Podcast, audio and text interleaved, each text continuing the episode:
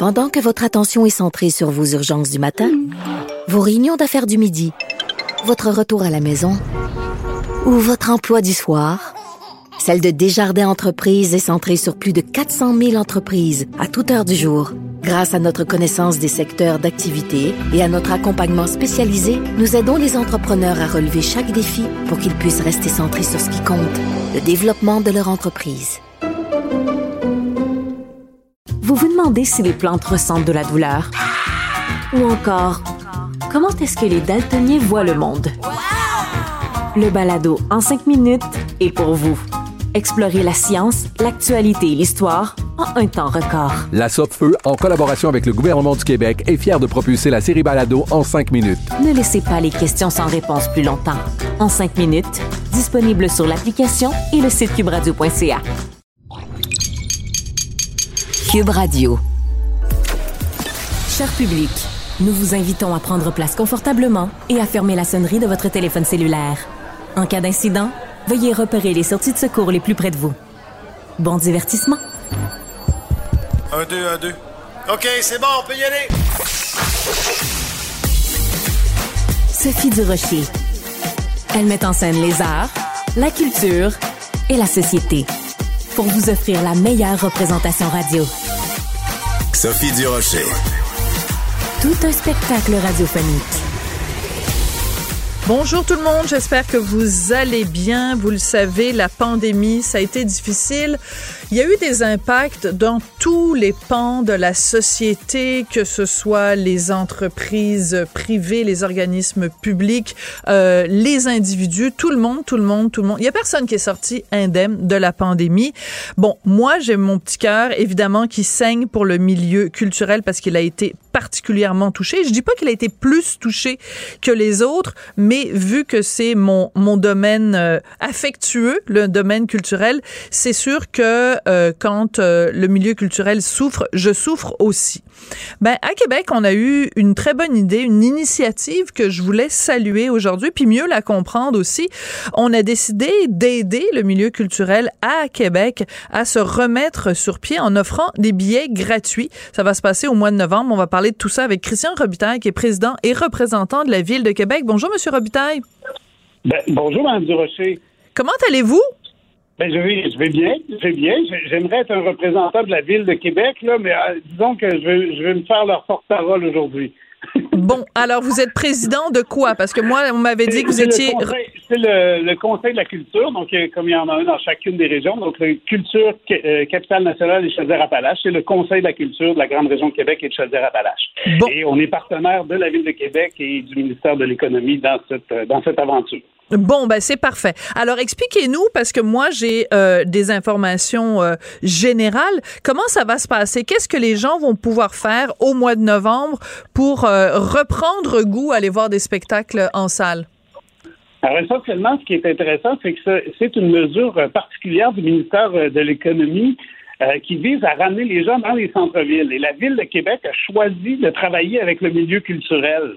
Et ça, c'est vraiment un choix de la ville qu'on salue nous aussi. Hein. On est euh, très heureux que la ville ait, misé sur, euh, sur le milieu culturel parce qu'au-delà d'être d'être l'âme d'une société, d'une nation, la culture, euh, c'est aussi un acteur économique important et on sait que les, retombées sont importantes autour des, des, salles de spectacle et des spectacles. Donc la ville a misé sur 11 salles du centre-ville de Québec pour ramener les gens au centre-ville. Euh, pour nous qui sommes en pleine, en pleine situation de relance où on est en train d'évaluer, euh, disons, les dommages à plus long terme de la pandémie, euh, on, trouve que l'initiative est, précieuse parce qu'elle va nous permettre donc de, de d'essayer d'attirer, de réattirer chez nous une partie de la population qui n'a pas encore recommencé à sortir. Donc, ce qu'on vise vraiment, là, spécifiquement, ça n'empêchera personne d'aller chercher, d'aller profiter de la promotion, bien sûr, mais ceux qu'on vise spécifiquement, c'est ceux qui n'ont pas recommencé à sortir encore, qui, qui ont besoin d'une dernière petite poussée pour revenir dans nos salles. Mais euh, je retiens quand même de ce que vous dites que euh, donc euh, parce que des fois les gens ne se rendent pas compte de l'importance de la culture et des retombées économiques. Les gens disent bon ben là c'est un petit peu des pelleteux de nuages la culture, c'est un divertissement, c'est pas le, la, la, première chose dans notre poste de budget de dépenses. Ben là ce que vous dites c'est si on veut redonner un souffle au centre-ville puis aider les entreprises, il faut que ça passe par la culture. Donc ce choix là est un choix délibéré. Euh, euh, c'est important d'envoyer ce message-là aux gens aussi. Exact. Et, cette opportunité-là, donc cette promotion-là spécifiquement, qui s'appelle On sort ensemble, va permettre aux gens, donc euh, les 23 et 24 novembre, un peu comme à, la manière du 12 août, on achète un livre C'est vrai. Alors nous, nous, les 23 et 24 novembre, on va inviter les gens à aller acheter des billets pour l'une des salles, l'une des 11 salles participantes. Et à l'achat d'un billet, ils en auront un gratuit. Donc, ça va leur permettre effectivement de, euh, d'inviter quelqu'un, de découvrir une nouvelle discipline, d'oser peut-être quelque chose qu'ils n'oseraient pas en temps normal euh, aller voir. Et c'est ce qu'on souhaite. Puis on, on, veut, à travers cette, cette mesure-là, cette promotion-là, ce qu'on veut, c'est aussi euh, continuer de mesurer l'impact qu'a eu la pandémie parce que on, est dans on est dans le néant. On ne sait pas quel impact ça va avoir à long terme. On a lancé nos programmations, on a repris nos activités sur les chapeaux de roue euh, l'automne. J'imagine à Montréal comme à Québec. Euh, a été, il y a eu une offre très abondante de spectacles de toutes les disciplines et euh, les gens sont revenus, mais l'étude qui est sortie cette semaine dans le Devoir, qui est une étude canadienne, mais qui, je pense, est assez, euh, ça représente pas mal notre situation euh, aussi dans la région de Québec, dit que grosso modo, il y a une personne sur quatre qui n'a pas qui n'est pas revenue. Donc, une personne sur hein? quatre qui sortait. Donc, On parle vraiment d'une personne sur quatre qui sortait, qui allait dans les salles, qui n'est pas encore revenu en salle pour toutes sortes de raisons. Oui. Alors, je vais nommer les diffuseurs euh, qui sont participants. Les à l'Impérial de Québec, le Diamant, les Violons du Roi, l'Orchestre symphonique de Québec, l'Opéra de Québec, le Palais Montcalm, Maison de la musique, le Théâtre Premier Acte, le Théâtre Périscope, le Petit Champlain, le Théâtre de la Bordée et le Trident. Vous avez dit tout à l'heure, euh, donc, une personne sur quatre qui est pas revenue. Euh, pendant la pandémie, bon, évidemment, il y a toute cette période où les salles de spectacle étaient fermées. Après ça, quand ont euh, rouvert leurs portes, euh, il fallait porter le masque ou alors il fallait euh, se situer comme à deux kilomètres quasiment les uns des autres. Là, c'était pas c'était pas des conditions agréables. Donc, ce qu'on veut, c'est quoi? C'est redonner l'idée que c'est sécuritaire d'aller voir des spectacles? Entre autres, j'imagine pour certaines personnes, il y a toujours certaines craintes par rapport à la proximité des autres. Euh, bien sûr, des, personnes peut-être plus vulnérables qui pourraient vivre des conséquences plus fâcheuses d'attraper la COVID dans une salle de spectacle euh, hésitent à revenir. Donc, si c'est cet argument-là euh, déjà, euh, on peut travailler sur ça, mais aussi juste le plaisir de revenir dans la salle de spectacle, de vivre les arts vivants, de vivre le spectacle en direct. Donc, on a l'impression que les gens ont, pris d'autres habitudes pendant la pandémie euh, devant leur écran. Il y, a, une offre très intéressante. On, on, ne nie pas que Netflix et les autres diffuseurs, que ce soit TVA ou Radio-Canada, est présente de, la télé de qualité, mais euh, on, on, continue de penser que les arts vivants, c'est la meilleure façon d'être en contact avec les artistes, de comprendre les messages, de vivre avec eux les émotions. Euh, et, il y a peut-être des gens qui ont perdu cette habitude et ce plaisir-là, et là, on veut leur redonner ce goût-là. Alors, parce que ça se passe le 23 et le 24 novembre, on espère évidemment que en retournant en salle, les gens vont garder les bonnes habitudes puis continuer à, aller euh, dans les dans les dans les dans les salles de spectacle plus régulièrement. Euh, la ville de Québec a investi 207 000 dollars dans cette promotion là. Ça provient d'une enveloppe de 5 millions de dollars du gouvernement du Québec. On calcule qu'il y a à peu près 6 500 billets supplémentaires qui vont être euh, offerts. Est-ce que c'est suffisant, Monsieur Robitaille? Ben, c'est un élan. Euh, on a besoin de tous les élans qu'on peut avoir. Celui-là, on va, en être un. C'est un vent, euh, un, vent de poupe. Là. On a besoin de ça. On a besoin d'un vent qui nous pousse dans le dos, qui incite les gens à revenir vers les salles. Donc, euh, bien sûr qu'on prendrait plus, mais en même temps, on ne croit pas que de donner les billets gratuits à profusion est la solution. Je pense qu'il faut ramener les gens dans la salle. Euh, c'est une belle promotion. Ça leur permet, euh, en, cette période inflationniste, là, peut-être d'aller voir un spectacle de plus qu'ils seraient allés voir. Alors, euh, on prend ça, on va, on va travailler à partir de ça après. On va constater aussi l'impact de cette campagne-là parce que ça va nous permettre de mesurer d'autres éléments sur notre clientèle aussi, à savoir si, si ce type d'incitatif-là fonctionne, fonctionne moins, est-ce que c'est la solution? Euh, et euh, ça va nous permettre d'analyser donc plus en profondeur. C'est un beau banc d'essai pour nous. On est très, très content que la ville ait misé sur la culture. Et ce qui est intéressant aussi, parce que là, on est là, puis on parle de sous, puis de, chiffres, puis de nombre de personnes, mais il y a quelque chose d'extrêmement important, c'est que les artistes, euh, pendant la pandémie, ont pas pu exercer leur art. Puis c'est pas anodin, là, c'est pas euh, juste ils ont pas pu aller puncher de 9h à 5h euh, au bureau ou à l'usine. C'est que pendant deux ans, ils ont pas pu exprimer ce qu'ils avaient à dire, ils ont pas pu créer, ils ont pas pu communier avec le public. Donc, le fait qu'il y ait des billets gratuits et que, donc, il y ait plus de gens qui, qui vont en salle, c'est aussi un message d'amour. Là. Je veux pas euh, sonner trop euh, poético euh, granola, mais il reste que c'est quand même un message d'amour qu'on va envoyer aux artistes. Puis je parle autant les artistes qui sont sur scène qu'en coulisses, de leur dire, ben, on s'est ennuyé de vous pendant deux ans, puis on est content de vous retrouver, puis continuer, puis continuer à créer. Oui, ben, c'est le cas et, heureusement, ben, on le disait, il y a une personne sur quatre qui n'est pas revenue, mais ça veut aussi dire qu'il y a trois personnes sur quatre qui est revenue. J'aime votre théorie du verre euh, aux trois quarts plein. pour nous, c'est très positif aussi et ce message-là, on le ressent, on le ressent dans toutes les salles, dans toutes les disciplines. Comme je vous le disais tantôt, il y a eu vraiment une offre très abondante à Québec comme ailleurs là, en retour de pandémie, en cette première rentrée de retour de pandémie, euh, vraiment sur les chapeaux de roue. Donc, les, les, les gens sont venus massivement dans les salles. Il y avait beaucoup d'offres.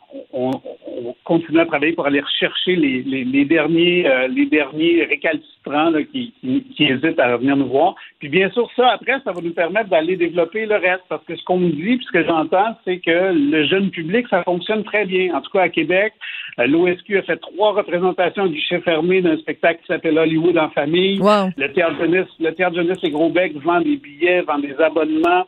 Euh, les, sorties scolaires ont repris. Donc, pour nous de, savoir que le jeune public reprend euh, en force.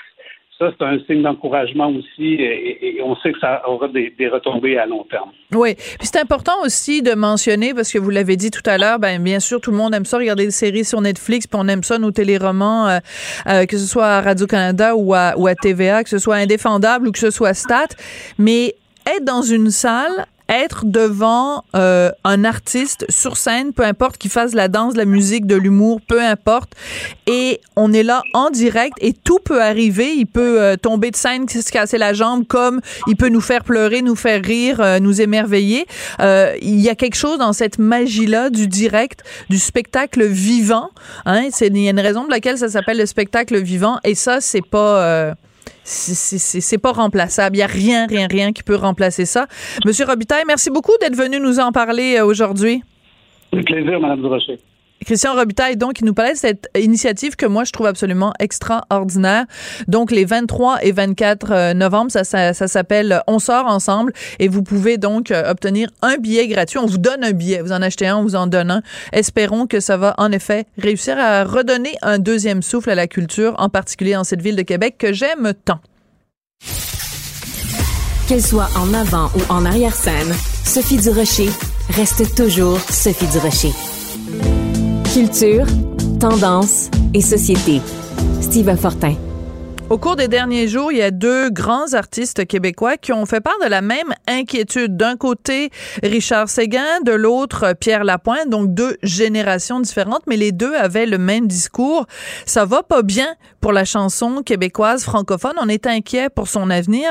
Et c'est de ça que Steve Fortin veut nous parler aujourd'hui. Bonjour, Steve.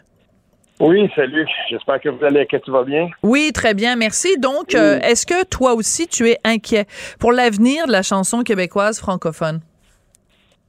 J'aurais tendance euh, à dire que oui, même si, et, et cette nuance-là est importante, même si, euh, d'un autre côté, il y a une pléthore de jeunes artistes qui sortent d'excellents albums.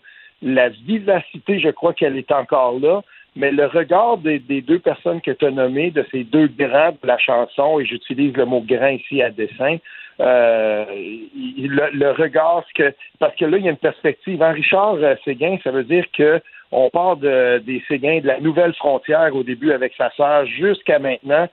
C'est plus de 50 ans d'expérience, d'engagement dans la musique québécoise. C'est très important quand il parle et j'ai tendance à l'écouter. Euh, et c'est la même chose avec Pierre Lapointe. On a 30 ans de métier dans le corps ou 20, 20, 25 et 30 ans de métier dans le corps.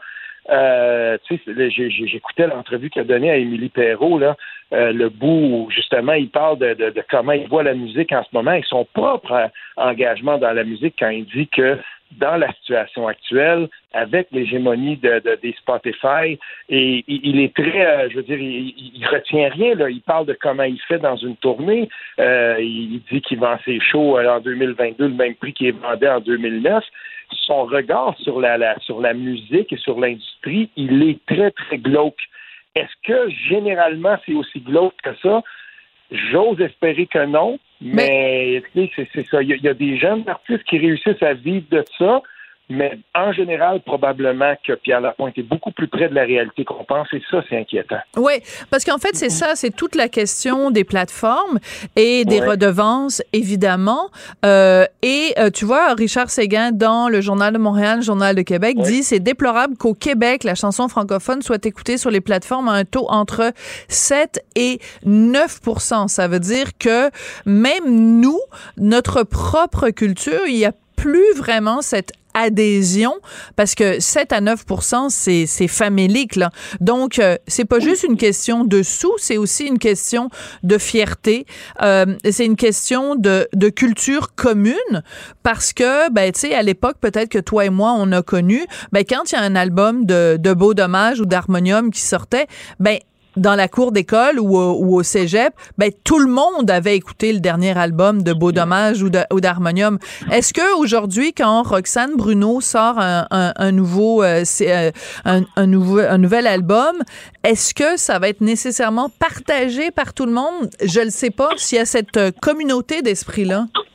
Ah, ben, deux exemples. quand, quand je vais retourner un peu en arrière, là, quand Daniel Bélanger avait sorti Rêver mieux, tout le monde dans mon entourage, tout le monde est allé chercher le CD. Je peux pas, j'habitais à Montréal à l'époque, je peux pas entrer dans l'appartement d'Annie sans voir l'album bleu qui était là. Il était là partout, tout le monde l'avait.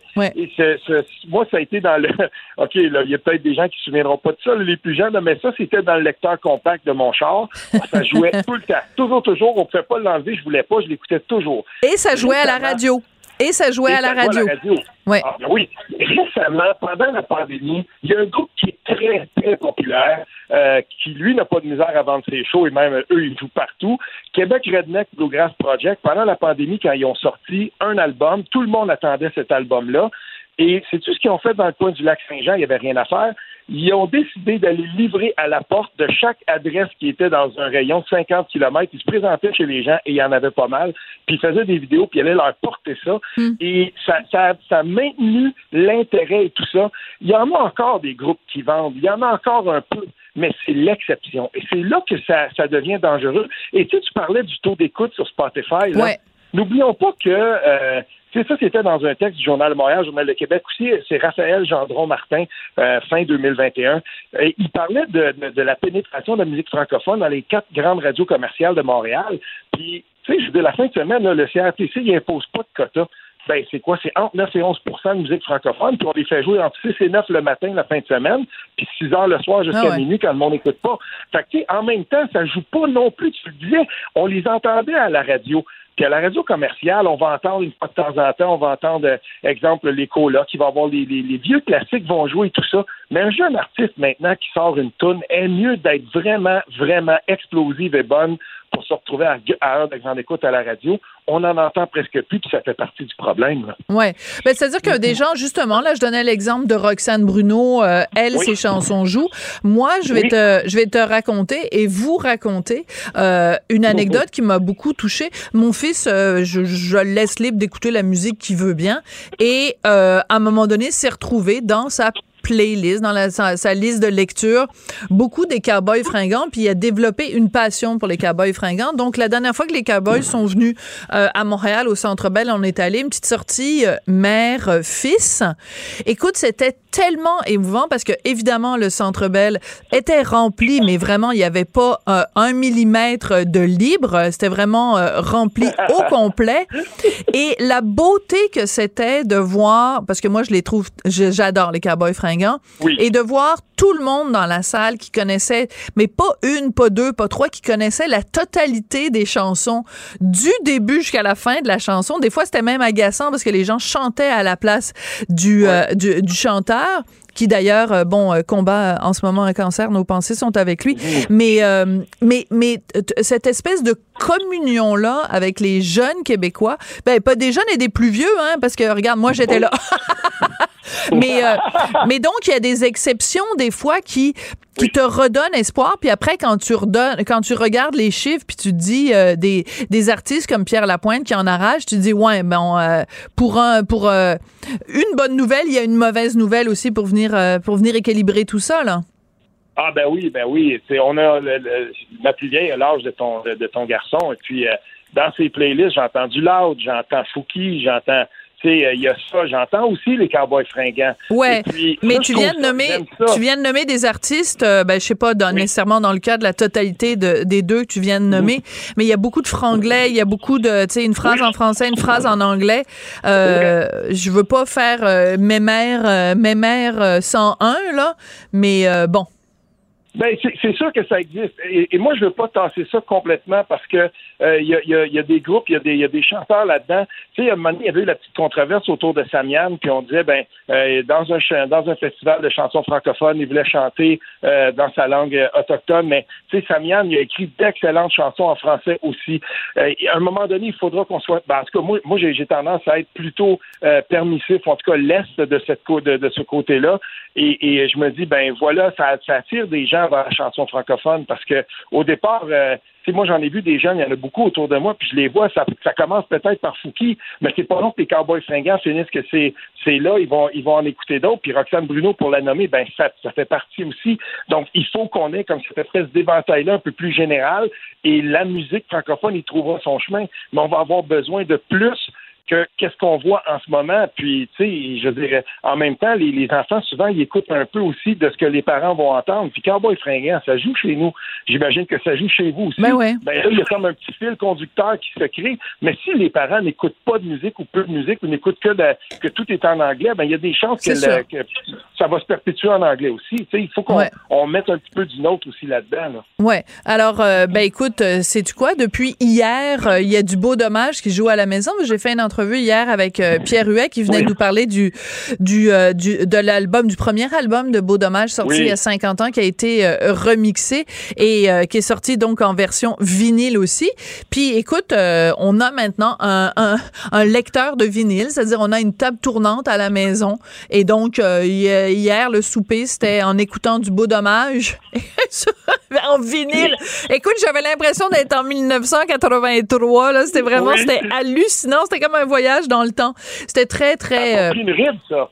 Ça n'a pas pris une ride, ça, beau dommage. Euh, pas une. Au défilion, la grande tourne qui dure 22 minutes, là, je veux dire, j'ai écouté ça récemment, ça n'a pas pris une ride. C'était tellement bien fait, bien enregistré. Et sur le vinyle, bien sûr, nous aussi, on a ça. C'était, il y, a quelque chose de spécial de tenir un album d'harmonium dans ses mains puis de se dire, ben voilà, pour une cinquième saison, et à cette époque-là, on mettait beaucoup d'énergie sur la pochette. C'était tellement beau. Et, c'est un bel objet à avoir ici. Euh, c'est là. C'est là tout le temps. Oui, puis euh, dans le nouvel album de, de, de Beau Dommage, quand tu l'ouvres, il y a euh, une carte de Montréal et tu peux placer les différents endroits où il y a des références dans les chansons de Beau Dommage. Alors, tu peux retrouver le soit en, soit en, je vais finir par le dire, 67 60 Saint-Vallier, Montréal, qui n'est pas le 77, là, qui est bien le 67 60.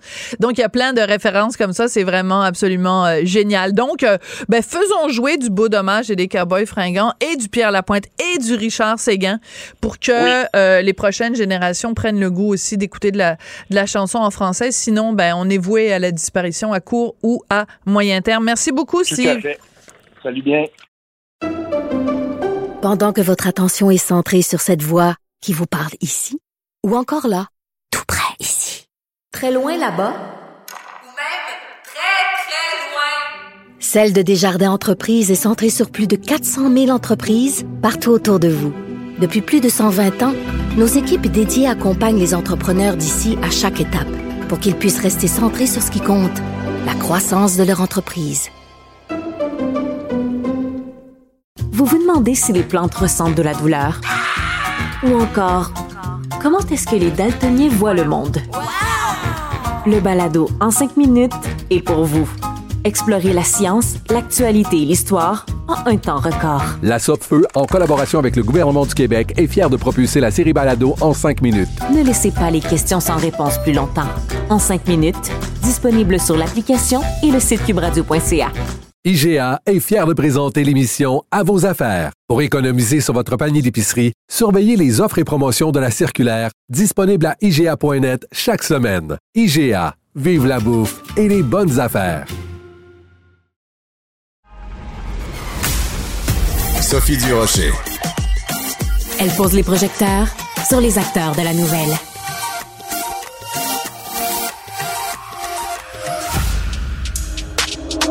C'est tout en anglais. Sophie Durocher. C'est toi qui as tiré la sonnette d'alarme. Le Québécois moyen était Guy Nantel. euh, quelqu'un qui subissait et qui se disait je ferme ma gueule parce que je veux pas perdre ma job. La rencontre. Cet asservissement, cette servitude volontaire. C'est quelqu'un qui va dire par exemple moi j'étais allé à l'urgence là, j'ai attendu 6 heures, OK? La rencontre. Nantel. Durocher.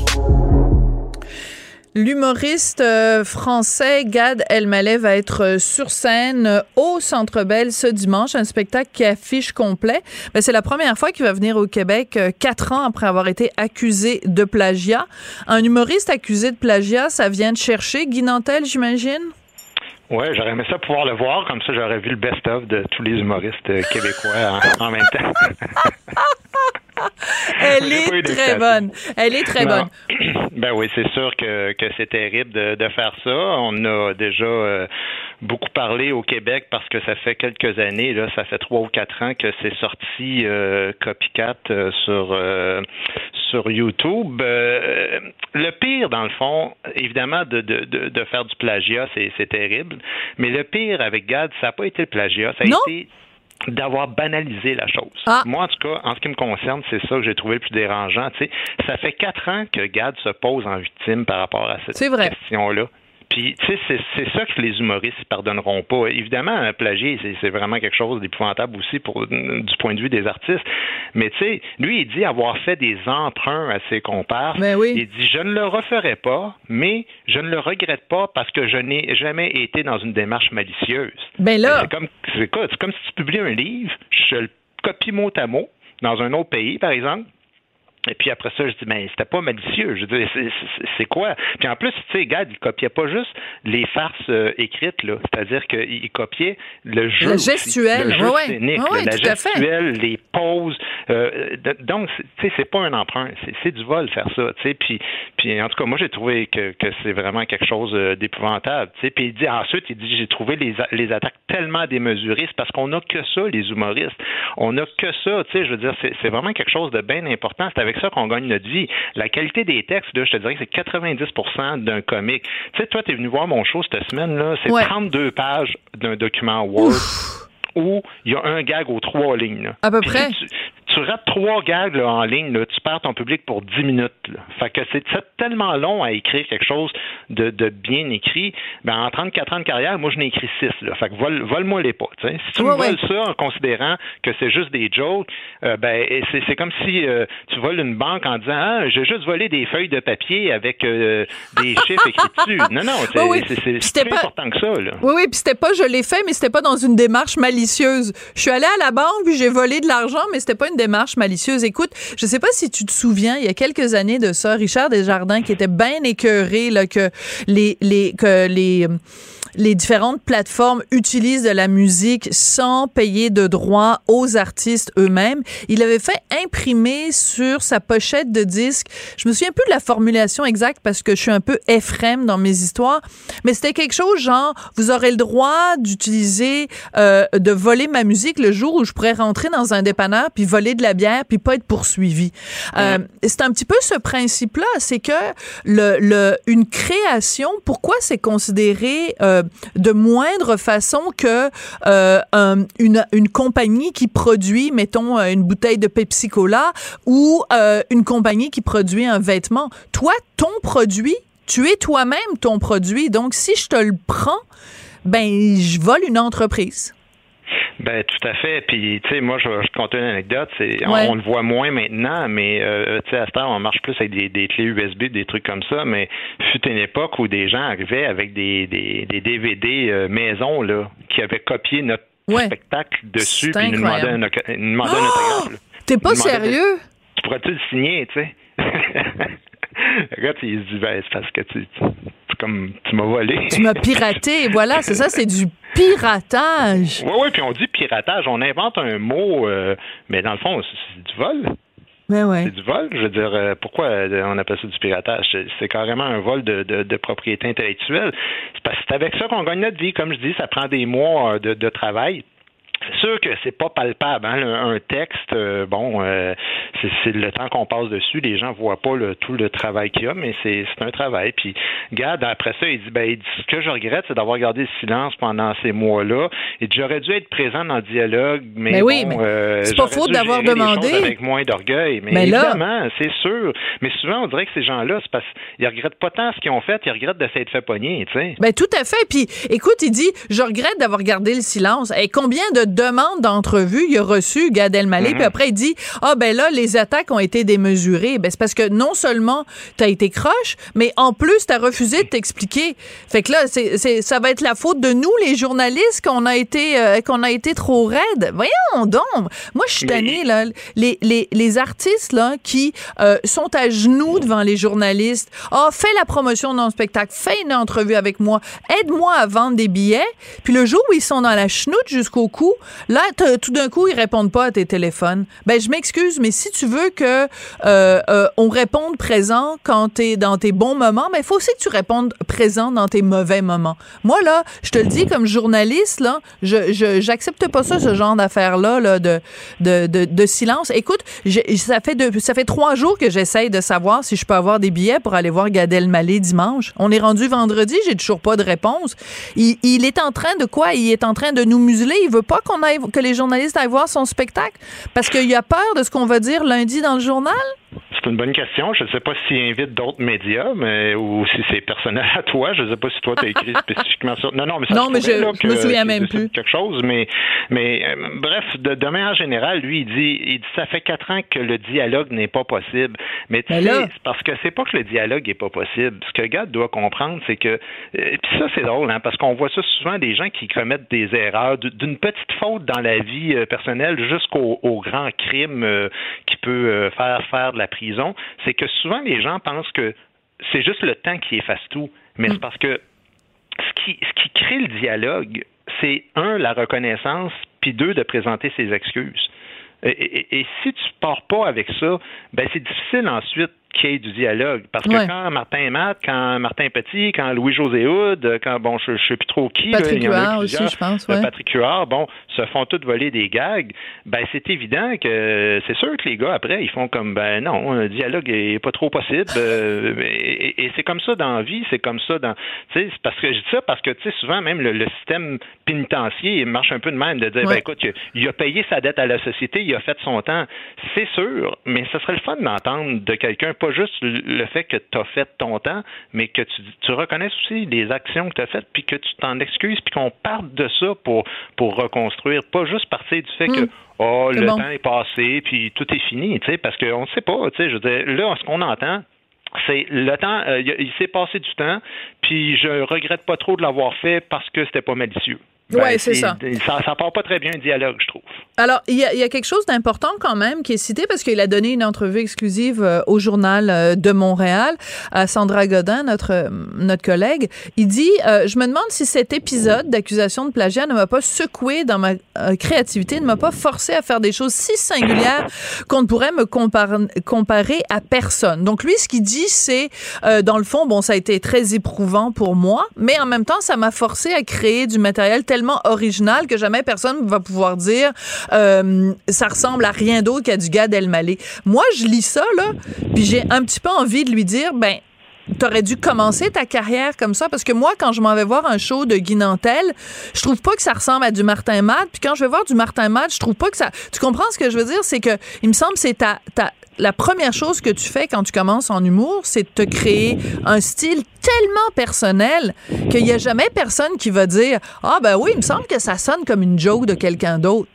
Ben, le paradoxe, c'est aussi d'être quelqu'un qui se fait prendre pour du plagiat et qui ose dire cet épisode-là, donc de m'être fait prendre pour du plagiat, fait en sorte que je suis maintenant une personne qui ne peut pas être comparée à personne d'autre. Ben, premièrement, j'espère. Tu peux pas te comparer à personne d'autre parce que on espère que les autres euh, font pas la même affaire. Puis deuxièmement, oui, tu peux te comparer à d'autres parce que parce que tu as les lignes des autres. Ouais. je veux dire, euh, après ça, ben, si tu dis ah ça m'a secoué dans ma créativité, Christy, tu es un artiste, allume. Mais oui. J'espère que tout ce que tu vis dans la vie te secoue dans ta créativité. Mm. C'est comme ça, c'est de ça qu'on s'inspire. On, on part de nos affaires.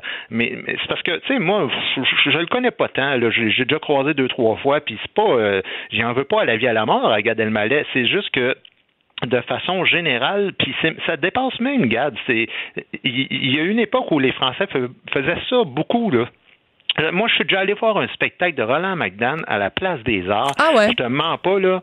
Il se faisait huer Sophie, parce qu'il refaisait les lignes de Pierre Labelle, qui avait fait un one-man show, mais tous les jokes de qu'est-ce qui se passe dans la canne de conserve euh, le, le, lendemain de la date d'expiration, puis les, les, classiques de Pierre Labelle, mettons, qu'il avait fait en 1982, l'autre qui fait en 1988 un one-man show, il reprend toutes ces jokes, puis il y a plusieurs Français qui se sont fait prendre dans l'épisode de, de Copycat, tu sais. Ouais. Fait qu'à un moment donné, euh, il, il, faut faire attention à ça parce que peut-être qu'eux autres, euh, ils peuvent se permettre de prendre ça aux États-Unis en se disant bon.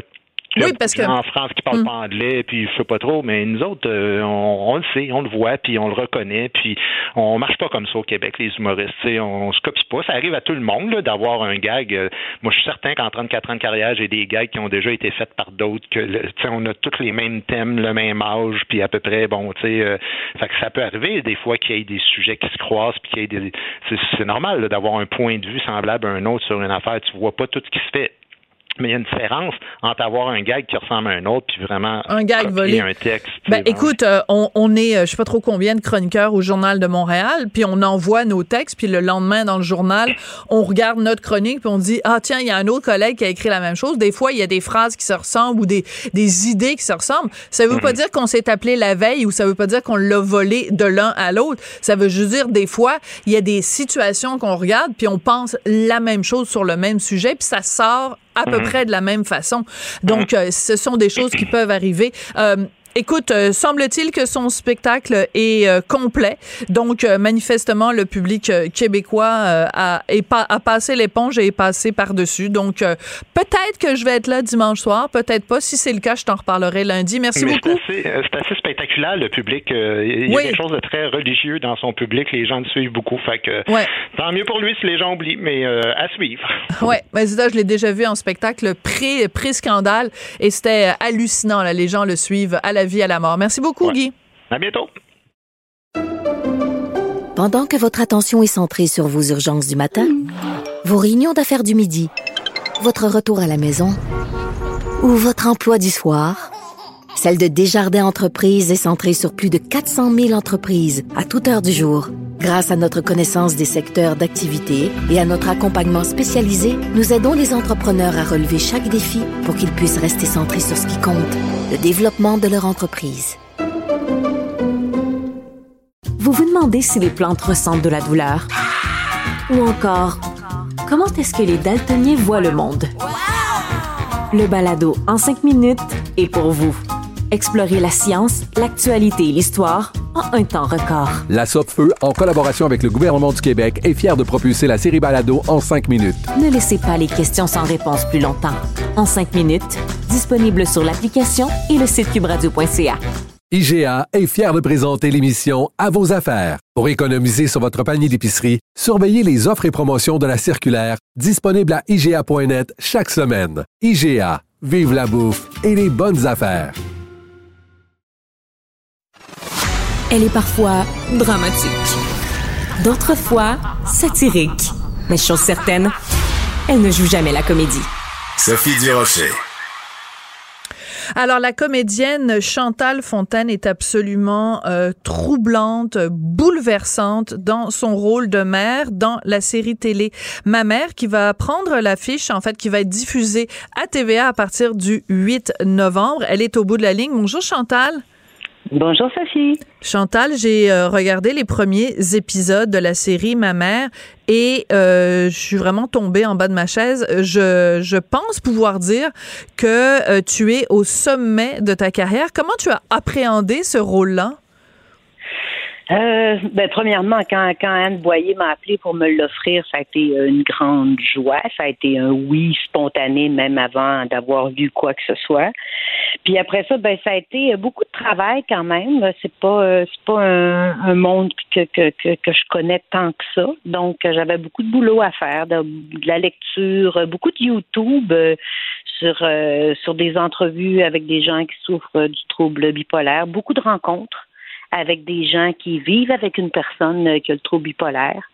Fait que, puis après ça, ben ça a été euh, des heures et des heures de plaisir euh, tout seul sur mon quai avec les textes pour essayer de de, de la construire et beaucoup au niveau du travail sur le plateau avec le réalisateur François Bouvier qui a vraiment je pense, ça a été vraiment un travail d'équipe à un moment donné parce que c'est c'est c'est calibrer vraiment les émotions parce que quand même un personnage complexe parce que à la base, c'est une femme flamboyante.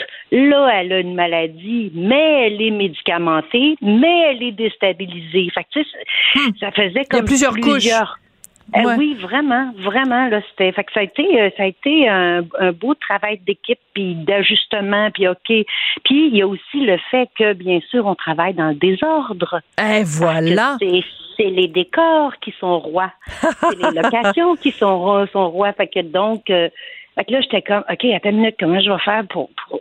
Alors j'ai tout appris avant de commencer. Alors c'est fou ça parce que les gens se rendent pas compte. Donc euh, évidemment ça raconte l'histoire donc d'une femme qui sort de prison. On la rencontre le jour où elle sort de prison où elle on comprend qu'elle est allée en prison pour euh, avoir fraudé et euh, là elle, elle décide de repartir sa vie à zéro.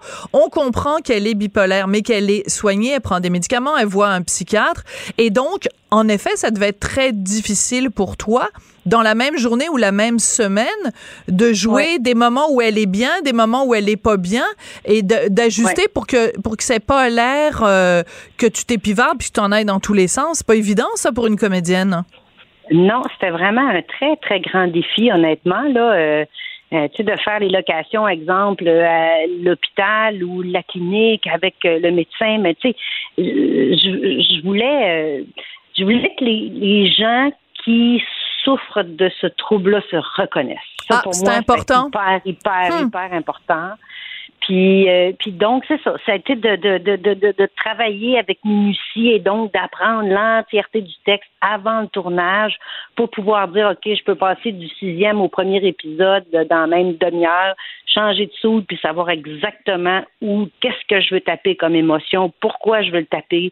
Et, alors, c'était, oui, c'était vraiment du beau travail. Tu tu, tu tu sais, je disais en joke, Nicole Kidman, elle aurait dit oui à ce rôle-là. Avec un salaire peut-être différent du tien, mais euh, oui, on voit l'image. On voit l'image. mais on voit l'image, Chantal, parce que justement, euh, dans la dans la vie d'une, dans la carrière d'une comédienne, d'une actrice, il y a des rôles comme ça où on sait qu'ils vont nous amener ailleurs, qu'ils vont nous amener peut-être à gagner des prix, mais en tout cas, euh, c'est sûr qu'il y a tellement un travail sur soi euh, c'est tellement un rôle de composition, ça a fait appel à tellement de, de, de, couches de notre professionnalisme qu'on on se dit, ben, c'est, on, on était mis sur terre peut-être pour faire ce rôle-là. en tout cas, je sais pas, je sais pas si c'est à ce point-là, mais c'est sûr que comme actrice à 57 ans aujourd'hui, d'avoir la chance de toucher à des personnages comme ça, c'est vraiment, tu sais, il y a des personnages qui sont plus faciles. Virginie, c'est sûr que ça a été un grand défi dans ma carrière, mais c'était pas un personnage complexe. C'était, c'était un grand défi parce qu'il y avait 25 pages de texte à apprendre par jour parce que c'était une quotidienne, mais elle était limpide, cette femme. je comprends. On savait très Tu sais, c'était, c'était facile. Fait que c'était, c'était plus facile de, de, la jouer, tandis que Chantal est toute sauf limpide, cette femme-là. Et, et je voulais que, que, que c'est ça qu'on la suive aussi, puis je disais, elle est attachante. J'adore ça!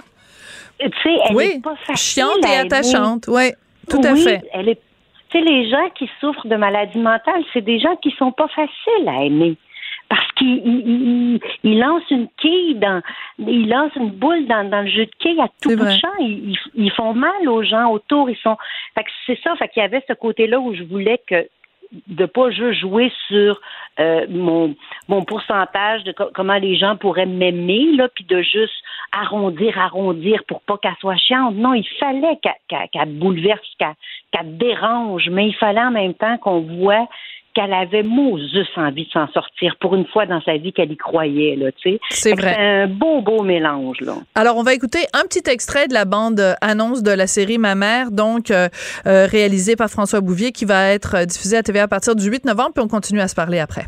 N'oubliez pas que la nouvelle femme que vous devenez, ils la connaissent pas vraiment. Moi non plus. Ça donne bien. Hein? Maman, mets-toi pas dans un état pareil. C'est juste moi. Hey, le SMAT, tu dois pas déposer de l'argent dans mon compte? J'ai pas de place où rester. J'ai plus une scène. Rappelle-moi. Alors moi j'adore ce personnage-là parce qu'il est en effet euh, parfois euh, très en colère, parfois très vulnérable. Et Chantal, mmh. je l'aime parce que elle est sexy. Euh, elle porte des jeans moulants, des belles chemises, euh, elle se prend des belles robes. Je veux pas vendre trop de, de punch, mais je, je sens que tu as eu quand même du plaisir aussi comme femme, tu nous l'as dit tout à l'heure, de femme de 57 ans, d'assumer entièrement le côté sexy de Chantal Fontaine. Ah, mais c'est surtout le côté sexy de parce que j'ai pas le même sexy que Chantal Bélanger, je dirais. tu sais, Chantal Bélanger, elle sucre un petit peu trop les fraises. Tu sais, ouais. elle a un petit peu trop de paillettes. Elle a un petit ouais. côté que, que je un bling que, bling. Je pense, elle a un bling bling que j'ai moins là, mais que je trouvais tellement le fun. Euh, à, à, travailler, tu sais, parce que Anne Boyer, une des premières rencontres qu'on a eues pour parler du personnage, l'auteur me disait, euh, elle est, elle est là, tu sais, elle, là, quand elle allait à l'école avec ses enfants dans des fêtes d'école, tous les enfants disaient aux siens, t'es donc bien, vous êtes donc bien chanceux d'avoir une mère de même, elle est cool. Tu sais, fait qu'il y a un côté qui est flamboyante, sauf qu'elle a jamais ouvert un cahier d'écriture, de devoirs, de leçons de ses enfants. Elle les a mmh. jamais accompagnés dans rien. Mais elle a le bling-bling, tu sais. Oui, je comprends tout à fait. Chantal, tu nous as dit euh, tout à l'heure, au tout début, puis peut-être ça a surpris des gens que pour jouer le rôle de cette femme-là qui est euh, bipolaire, euh, tu as lu sur la bipolarité, puis tu as rencontré des gens. Est-ce que c'est un oui. travail qu'on qu'on qu'on fait souvent comme comédienne, comme actrice, de, de vraiment de, de rentrer autant en profondeur dans un personnage, de vraiment, euh, tu sais, aller euh, voir des, des, des, tutoriels YouTube quasiment. Est-ce que c'est c'est quelque chose qu'on fait? Ou que y a, parce qu'il y a aussi l'autre optique de dire, ben regarde, je me lance dans le personnage, puis je veux pas me laisser contaminer par euh, toutes sortes de, de, théories. Je veux juste y aller avec mon cœur. Il, y a aussi cette possibilité-là pour approcher un, un, un, rôle. Oui, qui est souvent le cas. Ouais. C'est souvent ma façon de travailler, mais pas dans ce cas-ci. Dans ce cas-ci, j'avais besoin de repères, j'avais besoin de comprendre la maladie, j'avais besoin de voir qu'est-ce qui allumait la mèche. Mmh. J'avais besoin de comprendre le côté déstabilisant, j'avais besoin de comprendre tout ce qui était autour de ça, d'en entendre parler. Tu sais, j'ai compris que cette, cette maladie-là est aussi beaucoup comme, tu sais, un peu un, un, enfant de deux ans qui a un besoin et qui veut l'assouvir tout de suite. Mmh. Tout de suite, il veut une réponse. C'est pour ça que ça devient des gens qui sont un danger pour eux-mêmes. C'est pour ça que ça devient des gens qui sont excessifs parce qu'ils rationalisent rien. Quand ils sont partis en manie, ils voient ça, puis ils vont.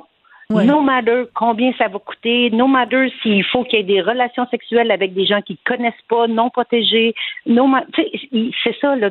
Moi, j'avais besoin de comprendre c'était quoi là, les ressorts de ce caractère-là pour pouvoir la jouer avec justesse. Bien sûr, chaque personne qui a un problème de maladie mentale a son unicité, sa singularité, a son. Mais mm. il, y y a des choses quand même qui se recoupent au niveau. Euh, au niveau des ressorts. là. Ouais. Alors écoute, ça s'appelle Ma mère. Le personnage que tu joues s'appelle Chantal, mais là, ça être la comparaison. Chantal Fontaine, ça a été euh, un plaisir de te parler de cette série qui commence le 8 novembre à TVA. Merci beaucoup. Ben, plaisir partagé. Merci, Sophie. Merci aussi à Charlotte Duquette, Marianne Bessette à la recherche, Charlie Marchand à la mise en nom de la réalisation. Je vous souhaite vraiment une très, très, très, très, très belle fin de semaine. On sait pas, peut-être je vais aller voir Gad Elmaleh. On sait pas. La réponse euh, la semaine prochaine. Merci, au revoir. Cube Radio.